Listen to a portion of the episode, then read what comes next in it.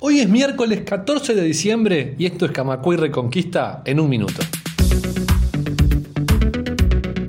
El secretariado ejecutivo del PIT-CNT condenó la inacción de las autoridades ante hechos de violencia de género cometidos por personal de UPM en la zona de Pueblo Centenario. Además, Central convocó para hoy, a las 19 horas, a una movilización en Paso de los Toros. Un minuto.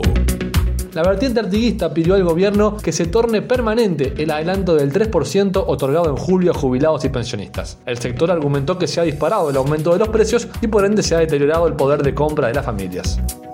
Camacuay Reconquista. En Brasil, el Partido de los Trabajadores, encabezado por Lula, denunció la complicidad de Bolsonaro con los actos de protesta en reclamo de un golpe de Estado. El desorden en Brasilia tenía pinta de ser algo profesional y es muy extraño que nadie haya sido preso, expresó en sus redes sociales la presidenta del PT, Gleisi Hoffmann. Radio Camacua, la radio de AEBU.